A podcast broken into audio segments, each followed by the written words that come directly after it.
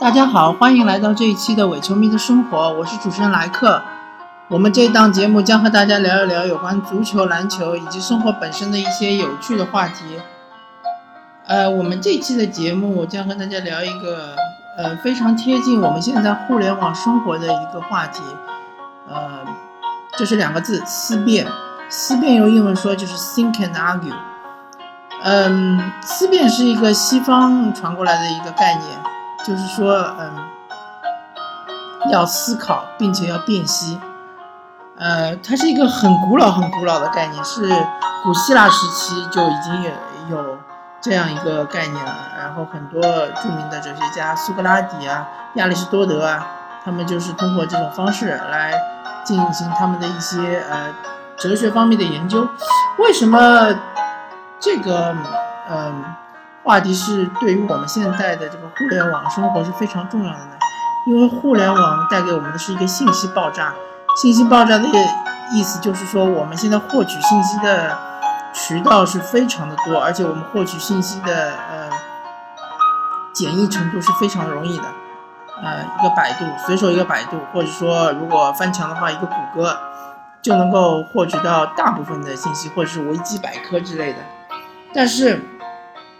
如果没有思考，思考其实就是一个信息加工的过程。如果没有思考和辨析，其实我们这些信息都是一些呃无用的垃圾。嗯，举个例子吧，比如说，嗯，前段时间比较火的王宝强事件，嗯，这是一个比较八卦的事件，但是呢，其实，嗯，我们看到这个呃社会上各各个阶层都在关心这个事件。嗯，思辨的过程是这样子的。啊首先，我们看到王宝强事件的话，呃，基本上所有的舆论枪口都指向呃女方。那么，我们就要想一想这个问题：为什么一个离婚案件，或者说一个离婚事件，所有的呃负面的一些评价都是集中在女方，而男方是获得所有的正面评价呢？啊，那有可能是说，因为女方是嗯。背叛了婚姻，就是所谓的出轨。那我们又要想一想这个问题了：这个出轨的话，是不是有证据呢？呃，因为出轨，我们其实我们古代有，呃，有一句很经典的话叫“捉奸在床”，或者说“捉奸要捉双”。那么，呃，我们从流露出来的一些资料，或者说一些网上的。传言说，其实是有奸夫的，而且是呃非常明显的，可能大家都都是知道的。问题就是说，真的是有确凿的证据吗？呃，至少我本人没有看到，也并没有说王宝强是捉奸在床。嗯，这就是一个思辨的过程。那我们再看一看整件事件，难道真的最大的受害者是王宝强吗？我们看一看整个这个事件，呃，如果从整个舆论的，嗯，就是公众舆论的角度来看，似乎最大的受益者是王宝强的妻子，呃，或者是宝宝的妻子，因为他貌似可以获得王宝强一半的财产。嗯，这个貌似好像是无可置疑的，嗯。但是真正受害者真的是王宝强吗？嗯，我们看一下，对于整个事件当事人，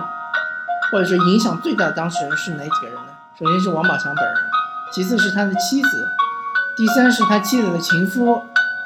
或者说是所谓的情夫，因为确实没有看到确凿的证据，或者说，即使这个所谓的情妇跳出来承认这件事情。也不能作为确凿的证据，因为他是一个当事人。嗯，我们所谓的这个怎么说呢？就是说要双方都承认，我们才能作为铁证。比如说奸夫淫妇都承认，我或者说不不要说这么难听，就是说出轨的女方和呃他的出轨的对象都出来承认，才可以算是一个比较。相对来说是比较呃铁的一个证据。但是如果只是一方出来的话，我真的不能说，不能认为它是一个铁证，因为很多东西都是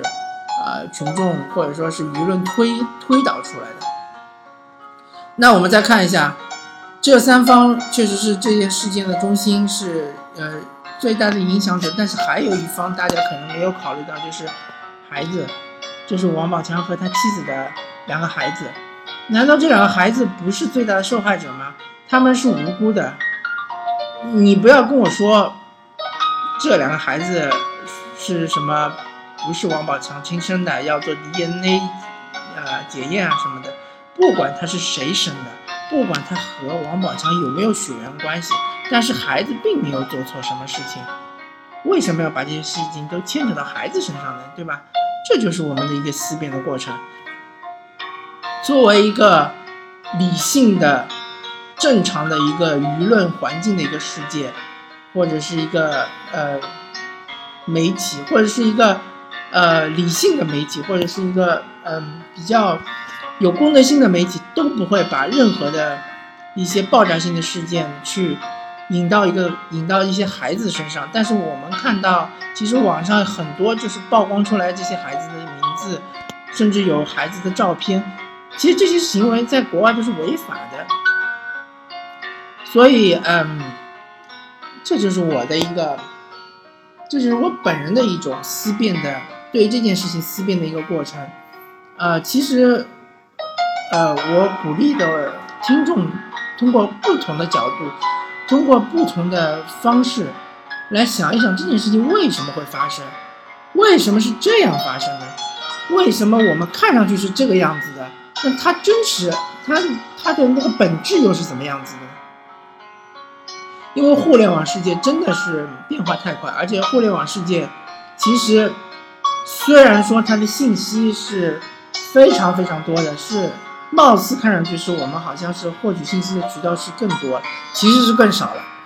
因为呃，互联网有一些什么权威大 V 啊之类的，他们是一些呃所谓的呃言论的领袖。就是很多人会跟风，然后跟风了之后呢，它就会形成一个意见的统一性，那我们就会看不到另外一些意见，就会看不到一些反面的一些意见。嗯，像比如说，我再举个例子，比如说像奥运会时期的，呃，宁泽涛，宁泽涛，其实如果宁泽涛是一个普通的运动员，那么我们对他的评价可能就是说他在奥运会上发挥失常。他之前刚刚在世锦赛上获得了，呃，五十米冠军金牌，五十米还是一百米，我有可能记不太清楚了，反正是一个短池的一个金牌，但是他在奥运会上竟然连决赛都没进。那嗯，我们正常的媒体应该是有两种态度，一种就是说，嗯，可能不会，呃，非常热衷于报道他，就是呃说呃提一下啊，这这位运动员宁泽涛这位运动员。发挥失常，呃，奥运会没有发挥出正常的水平，但是呃，他还年轻，他可能还能参加下一届奥运会，还有机会就结束了。或者另外一种就是抨击他，说他可能是因为呃其他的呃训练之外的事情呃影响他的状态啊，或者是因为呃没有训训练不够体系啊，嗯，没有专注于他的运动啊，就是本职工作没做好啊。但是我们看到舆论是怎么样子呢？舆论是一边倒的，是，嗯，完全是把这个他的这一件这个事情变成了一个正面的事情，嗯，或者说完全忽略了他其实是在工作上的一一种失误。对于一个参加奥运会运动员来说，取得好成绩就是他的一个工作的本质，对吧？就像我们上班一样的，我们上班也是要完成领导布置给我们的任务，这就是我们工作的本质。而他工作的本质就是应该取得好成绩，那今天他没有取得好成绩，那理论上来说，我们是应该是，或者说，领导应该是责备他的。嗯，其实我们我们的这些粉丝啊，我们这些呃呃普通纳税人，其实就是他的领导，因为是通过我们呃这个税，我们的纳税或者我们企业的纳税来供养这些运动员的。所以理论上来说，应该是对于他们是有一定的责备的，但是我们并没有看到，这个就要看，就就是很奇怪的一件事情了。那么我们就要就就要思辨一下，为什么会发生这种事情呢？那有可能是说，一种是说，比如说他控制了舆论，比如说他背后的经纪公司非常强大，他们要维护他的形象，所以他在国内呃不允许那些呃批评他或者说嗯对他负面报道的那些文章出现，或者说删帖了。或者就是说他的粉丝群非常的强大，这些粉丝群就是，呃，不断的在舆论造势，然后呃，把那些负面的那个报道什么的都淹没掉，然后就增加他很多的正面报道。嗯，那这种情况呢，也其实不是说不能够出现，我也不是说抨击抨击这个现象，我也不是说抨击宁泽涛这个人。我只是说，我来分析一下背后可能出现的，呃，可能性，因为我也没有证据，所以说我只是一个推理，只是说一个可能性。嗯，那这样子的话，其实就是说，呃，它体育已经超越了体育的本身，它已经超越了这个范畴，它已经进入一个市场经济，是一个经济行为。因为宁泽涛他除了他是自己本人的话，他还有一个形象问题。宁泽涛的形象其实是一个大的、很大的一个呃资产，可以说是一个资产，它是一个 IP，背后有很多人要靠这个 IP 来赚钱、来吃饭，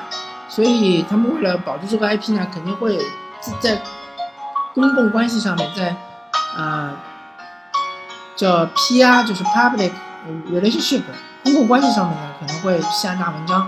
呃，做做足文章，下大功夫。然后呢，这个，呃，我们看到的现象就是说，对他的负面评价是非常非常少，是微乎其微的。那我们就可以说是他背后团队的运作是非常成功的。嗯，这就是一种思辨的方式，是一种思辨的过程。如果你是一个并不在乎互联网上，呃，发生了什么事，或者说互联网上的那些呃媒体啊、评论啊，你是完全不在乎他们的，那你可以不用思辨。你只是相信自己眼睛看见的，但是现在现在这个社会是很难不受互联网影响的，所以说我们还是需要有一定的思辨能力。我们要看到这个问题的本质，我们要看到这个事件的本质是什么。呃，看到了本质，我们可能就不会有很多，比如说愤青啊、五毛啊这种义愤填膺的这种事情就不会出现了，就不会控制自己的感情，因为很多事情其实本质就是。一个字利就是利益的利，因为我们现在是市场经济，我们能看到的一些公众事件，真的就是说很多事情都是利益分配不均，呃才会发生这种事情，或者说资源分配不均，呃资源有各种资源了，比如说钱也是一种资源，比如说呃媒体也是一种资源，比如说呃呃粉丝也是一种资源。呃，不相信你，你们可以通过用我这个思辨的方式，你们去看，大多数的这个公众的呃舆论报道比较强烈的事件，都是都是这个背后的，就是利益分配或者资源分配的这个不均。呃，OK，嗯，然后最后我要说一句，因为我们这一期说的是思辨，所以说我在这一期里面说的所有的方式方法，你们也要用思辨的方式来。看一下，这个我说的究竟对不对？或者说我说的这些表面的东西内内部的本质是什么？或者说你们是不是适合你们使用，对吧？如果作为一个会思辨的人，其实任何的呃，不管是 podcast 或者是呃任何的新闻啊，或者是直播啊，或者任何任何的东西，你都要听过看过。之后你要过一下脑子，你要过一下自己的思维，你要把它加工一下，变成自己的东西，或者说加工一下之后，去力图寻找这个，透过现象看本质。啊，OK，我们这一期的节目就说到这里，感谢大家收听这一期的伪球迷的生活，我是主持人莱克，我们下期再见，拜拜。